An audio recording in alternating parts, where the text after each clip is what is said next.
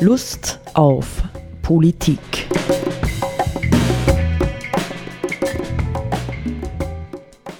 Liebe Hörerinnen und Hörer des Freien Radios Freistadt, Sepp Kiesenhofer und Roland Steidl begrüßen Sie zu einer neuen Sendung Lust auf Politik. Äh, ich muss tatsächlich zugeben, dass ich auf die Sendung Lust habe, obwohl ich glaube, dass sie nicht ganz einfach wird.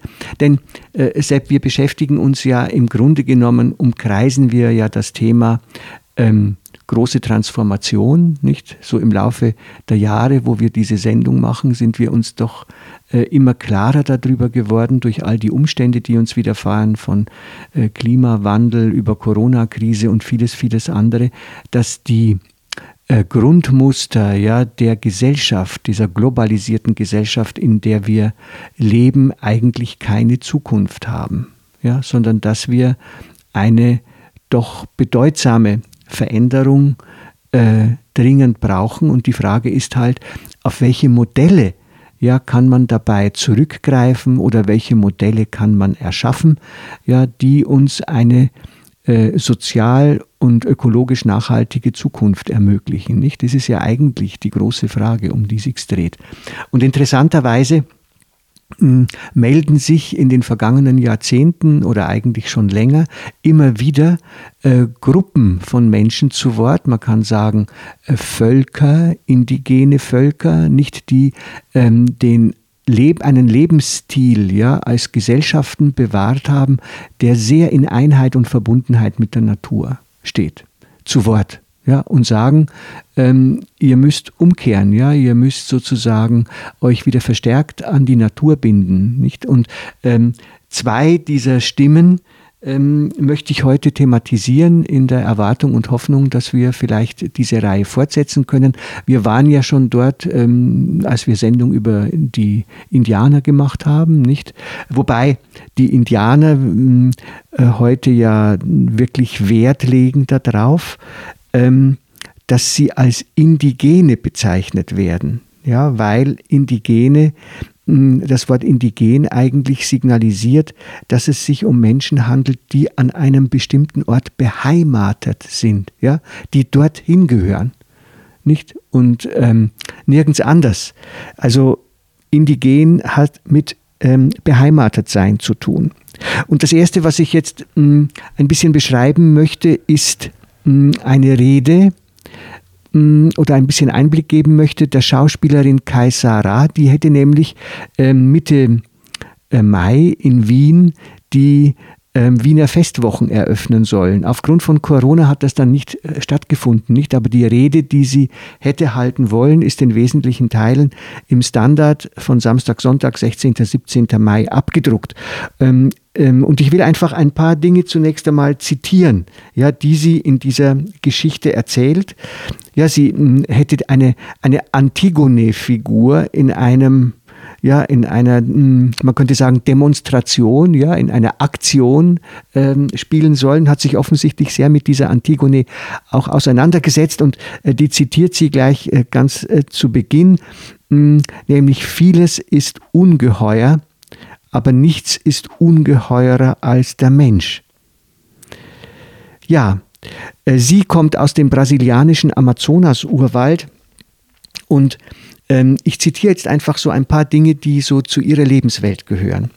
Sie gehört zum Stamm der Tucano und sie sagt dann, wir Tucano werden Indianer genannt.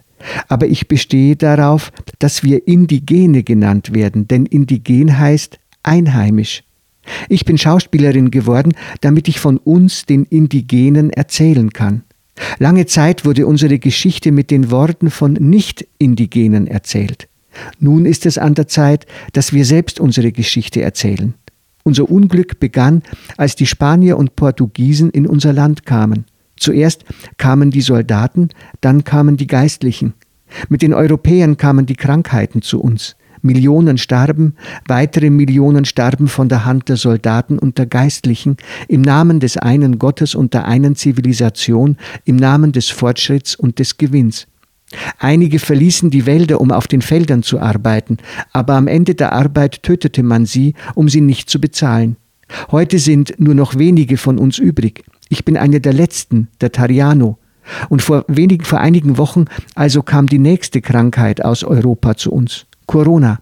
Vielleicht haben Sie davon gehört, dass in Manaus, der Hauptstadt des Amazonas, die Krankheit besonders schrecklich wütet. Es ist keine Zeit mehr für richtige Beerdigungen. Menschen liegen in Massengräbern, Traktoren schütten sie zu, andere liegen in den Straßen, unbeerdigt wie Antigones Bruder.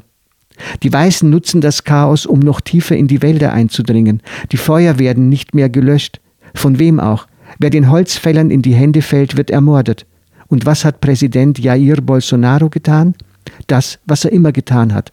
Er schüttelt die Hände seiner Unterstützer und verspottet die Toten. Er hat seine Mitarbeiter beauftragt, die indigenen Völker zu benachrichtigen, dass eine Krankheit ausgebrochen sei. Das ist ein Aufruf zum Mord an uns. Bolsonaro will den Genozid an den Indigenen, der seit 500 Jahren anhält, zu Ende bringen. Ja. Klartext. Klartext, ja. Klartext. Natürlich ein schwerer Vorwurf, nicht, dass da der Präsident das bewusst anstrebt, aber es ist sicher so, dass die politischen Entscheidungen in die Richtung gehen, dass sie dazu führen, indem man äh, die Indigenen den Machenschaften der Holzindustriellen und so weiter und der Agrarindustriellen generell halt einfach ausliefert und überlässt.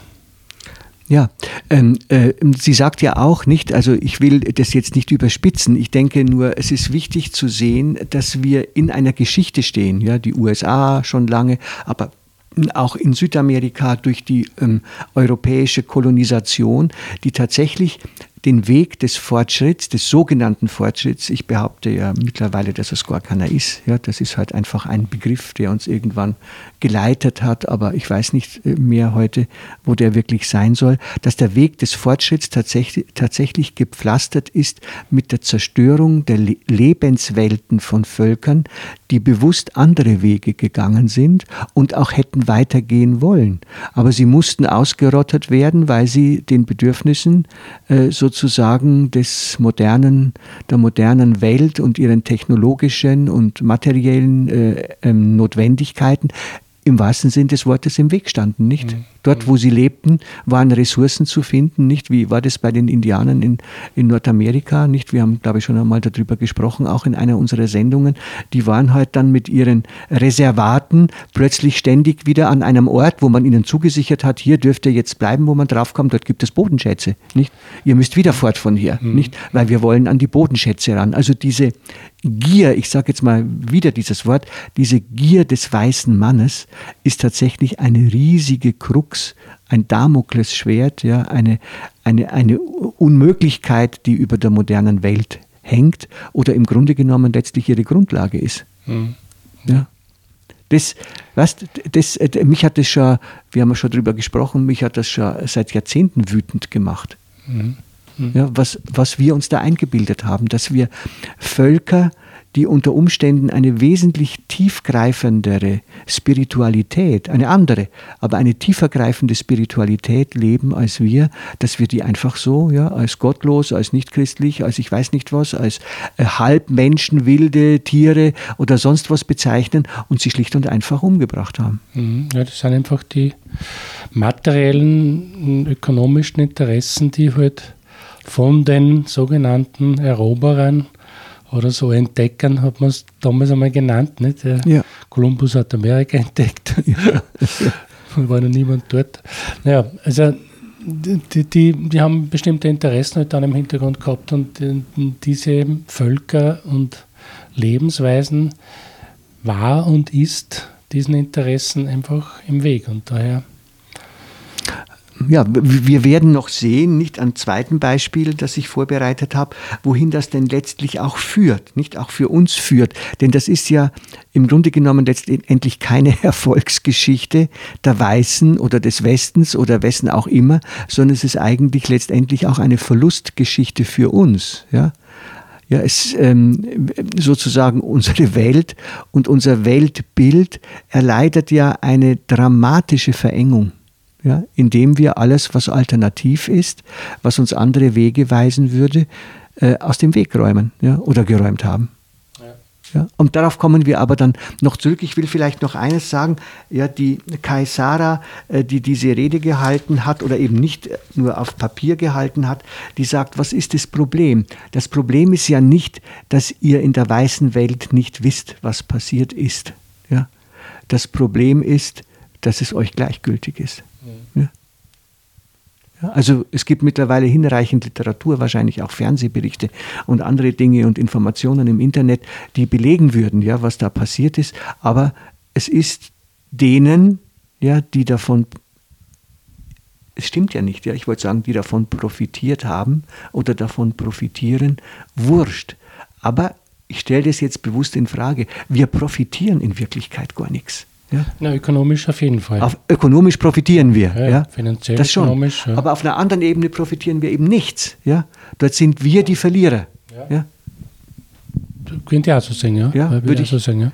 Nicht? Und ich glaube, dieses Bewusstsein, verstehst du, dieses Bewusstsein müssen wir in uns stärken und erschaffen, dass mit diesen scheinbaren Erfolgen, ja, die die technisch, konsumistische, moderne, kapitalistische Welt global über uns gebracht hat, ja, dass, dass das gleichzeitig ein Verlustspiel ist. Ja. Es ist im Grunde eine Zerstörung. Für uns selber. Für uns selber, ja. Mhm. Ja? Mhm. Es ist eine Zerstörung auch von, von Werten, es ist eine Zerstörung von Bindungen.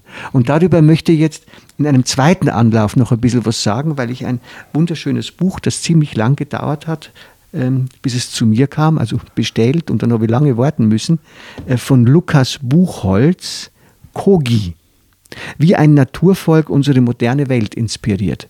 Nicht? Und das Spannende ist ja, wenn wir jetzt an die äh, sogenannten indigenen Völker denken, das trifft ja viele, das trifft auch zum Beispiel die Inuit, nicht in, in ähm, Kanada und äh, viele, viele andere, ähm, dass sie sich in den vergangenen Jahrzehnten in der Wahrnehmung ja, der Zerstörung, die unsere moderne westliche Welt anrichtet, aufgemacht haben, um sozusagen ihre Botschaften in die Welt zu senden, nicht? Und diese Botschaften sind aus den verschiedensten Ecken der Erde relativ ähnlich, ja?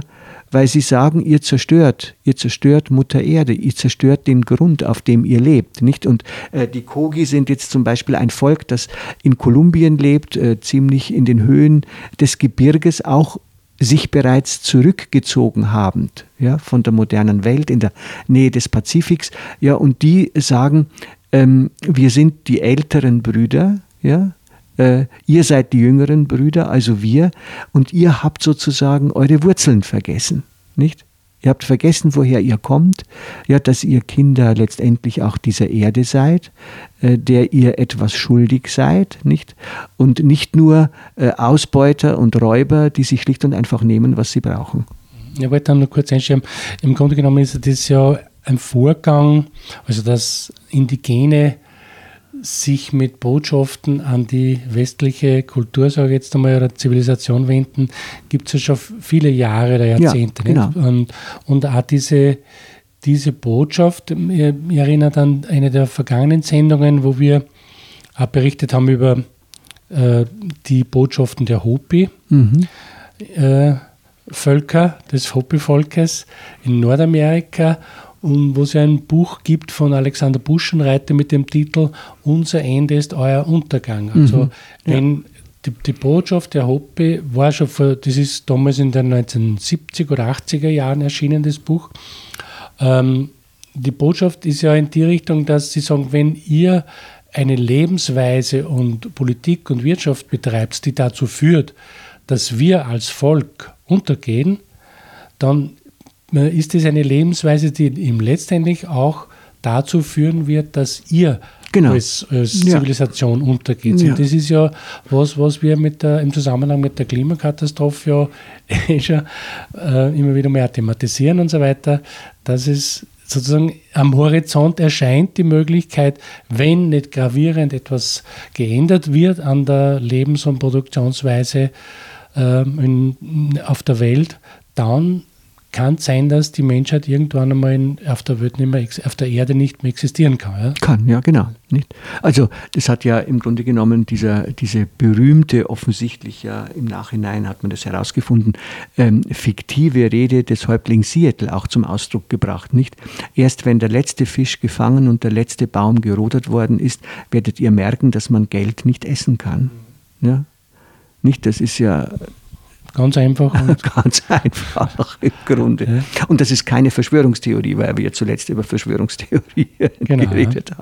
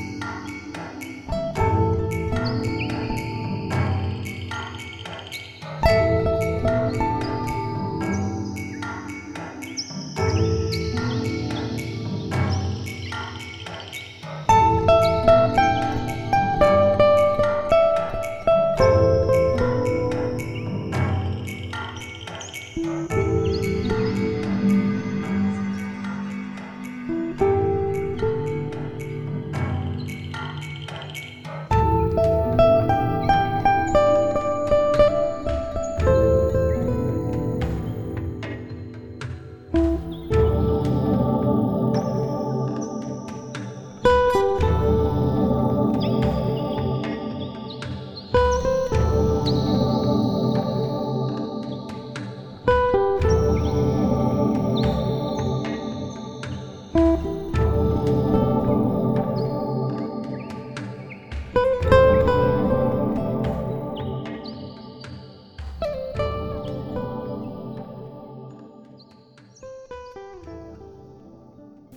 Da, da darf, ich, darf ja? ich etwas vorlesen. Und zwar ähm, will ich gleich mal zu Beginn ähm, die Kogi ähm, im Original ähm, zu Wort kommen lassen. Die sind, mh, hm, haben also die, ihre Chefs sozusagen, ihre leitenden äh, Männer heißen interessanterweise Mama. Ja, also ein, ein Chef, äh, so, so ein Stammesältester, nicht bei den Kogi heißt Mama. Das ist interessant. Man könnte dann fast so ein bisschen den Eindruck gewinnen, möglicherweise sind die noch mit Mutter Erde und so in einer tendenziell vielleicht sogar matriarchal zu nennenden Kultur verbunden. Ja, dass sie, äh, aber das kann ich schwer beurteilen. Und die reisen tatsächlich nicht. Ähm, Buchholz beschreibt das, weil er das auch erlebt hat, reisen heute durch die Welt, nicht auch nach Deutschland. Er hat eine, eine Vortragsveranstaltung eines dieser Mamoi oder so, äh, hat er besucht und da kommen äh, Tausende von Leuten. Ja, das sind Riesenvorträge, die füllen die Säle, wenn sie ihre Botschaften bringen. Und das zeigt natürlich auch, wie bedürftig im Grunde genommen unsere Zeit mittlerweile in dem Wahnsinn, in dem wir uns befinden, nach Orientierung ist noch, noch äh, Sichtweisen oder Spiritualität ja. oder Lebensweisen, die sich schon klar von der westlichen unterscheidet. Ja, genau. Ja, also vielleicht haben wir im Grunde, wenn wir ehrlich sind, die Nase schon ziemlich voll von dem System, in dem wir stecken. Aber uns fällt halt nichts ein, wie wir rauskommen. Ja, oder wir haben uns so daran gewöhnt, dass wir, ja. dass wir halt da unsere Bedürfnisse gesenkt haben, was darüber hinausgeht, über, ja. über die Absicherung des alltäglichen Lebens. Es ist wahrscheinlich, das wäre alles zu, zu einfach jetzt, wenn man das so verkürzt. Naja, ich will mal jetzt, ich, ich, ich werde es doch versuchen, den Namen zu lesen. Ja, ähm, ein paar Sätze des Mama Vintukua Kunshana Wingumo äh, zitieren. Ja, und äh, der sagt also in einem seiner Vorträge ganz offensichtlich, gesund zu sein bedeutet Ruhe zu haben, fröhlich zu sein, gut in den Gedanken zu sein, im Körper in der Harmonie mit dem Territorium. Leben hat ein natürliches Gesetz. Wir leben nicht, um zu leben, wie wir wollen. Wir leben, um den Auftrag zu erfüllen, der uns Menschen als Gemeinschaft wie auch jedem Einzelnen von uns überlassen worden ist. Das ist Leben. Gesundheit bedeutet, gut zu leben. Das ist die beste Medizin für deinen Körper. Auf dem Weg des Lebens geht es nicht darum zu laufen, um zu laufen. Es ist wichtig zu wissen, wohin wir gehen. Wir selbst wissen, wohin wir gehen und warum wir dies tun. Auch wenn wir wissen, wohin wir gehen, müssen wir zusammenhalten und zurückschauen, um darüber nachzudenken, ob wir in die richtige Richtung gehen. Und dann schreibt er jetzt eben über uns jüngere Brüder oder sagt er darüber, im Gegenzug scheint der jüngere Bruder nie innezuhalten. Er schaut nie zurück, nur nach vorne, ohne darauf zu achten, was ihm passiert. Auch wenn es nicht der richtige Weg ist, geht er ihn zu Ende, und so kann der Weg zu seiner eigenen Zerstörung führen. Innehalten, um zu berichtigen und zu korrigieren und die Richtung neu auszuloten, ist sehr wichtig. Beginnen wir also darüber nachzudenken, wie unsere Vorfahren dachten, deswegen nehmen wir Kontakt zu diesen Gedanken auf. Es reicht jedoch nicht aus, nur zu schauen, die Gedanken zu ordnen und nach dem richtigen Weg zu fragen. Wir müssen ihm auch folgen. Auch zeigen die Gedanken die verschiedenen Aufgaben und Handlungen, die wir realisieren werden. Sie bestimmen, wie du lebst, wie du dich verhältst, wie gesund du bist, wie deine Gedanken und dein Leben sind, wie du dein Verhältnis mit der Welt gestaltest. Mhm.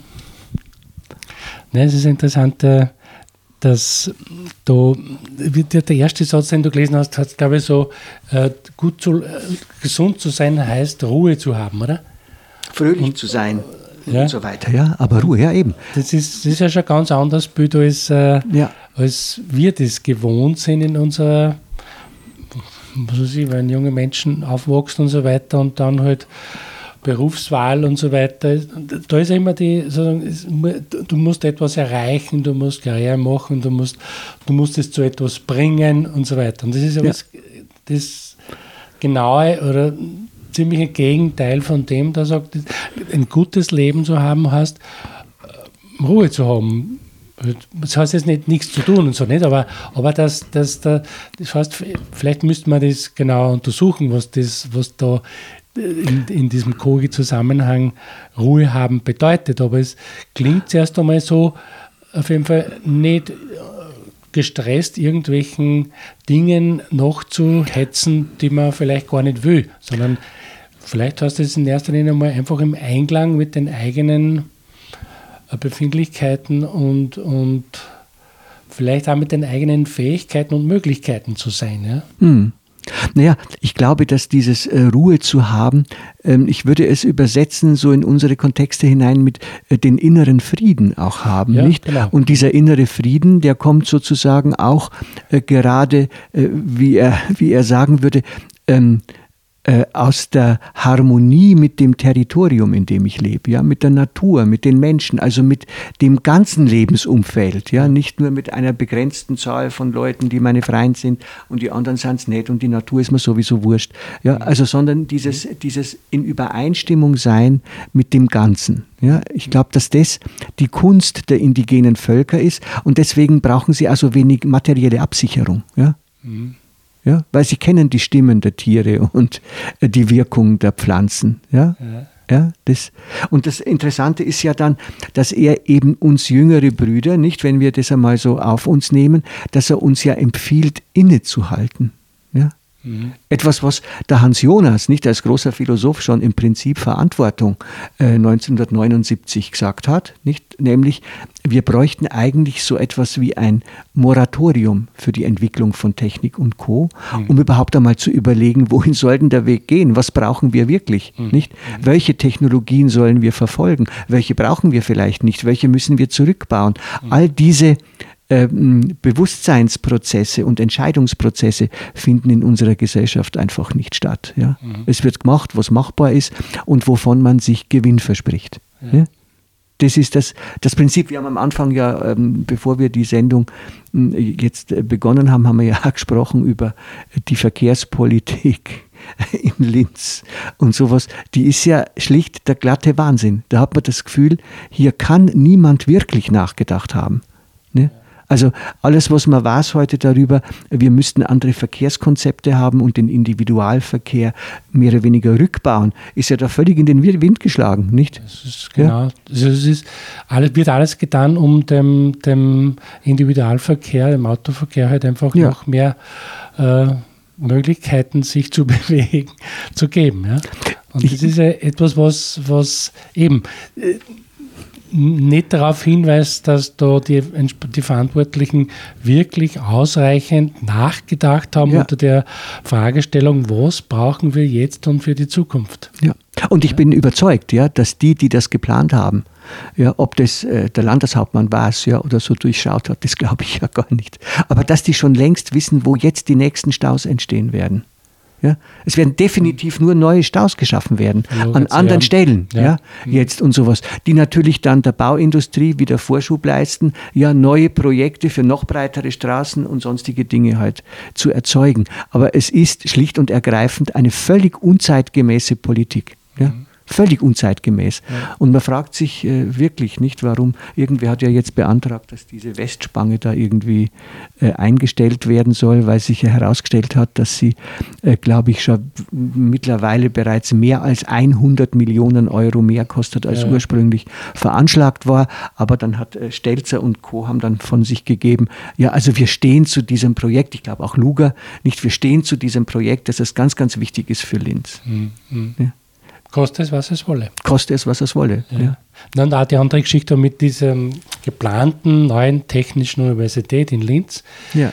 Das scheint auch so etwas zu sein, so wenn man die Reaktionen verschiedener Leute, zum Beispiel die Präsidentin der Rektorenkonferenz und so weiter hernimmt, dass die, über diese Frage braucht Oberösterreich eine weitere technische Universität nicht wirklich ausreichend und fundiert diskutiert und nachgedacht wurde, mhm. sondern irgendwer hat das irgendwann beschlossen.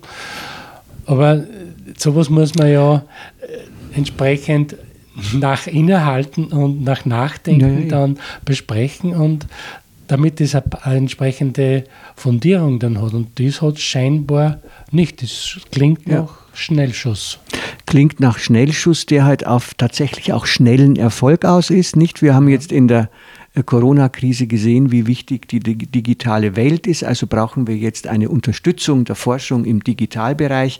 Nicht? Und wir, nachdem unsere Kultur ja ausschließlich äh, im Lösungsbereich auf Technik setzt, ja, ist es ähm, halt höchste Zeit, äh, offensichtlich für die Handelnden noch mehr digitale Technik in die Welt zu setzen und dafür eine gute Grundlage zu schaffen. Jetzt müssen wir dann langsam zum Schluss kommen, obwohl ich noch so tolle Sachen äh, zu erzählen hätte. Vielleicht machen wir einfach eine dritte Sendung, also eine weitere Sendung zu unserem selben Thema, weil das ist jetzt sehr schade, wenn wir das abbrechen müssen. Mhm. Also wir ähm, ähm, vertrösten unsere Hörer damit, dass äh, diese Sendung noch nicht zu Ende ist, sondern fortgesetzt wird. Auf Wiederhören. Auf Wiederhören.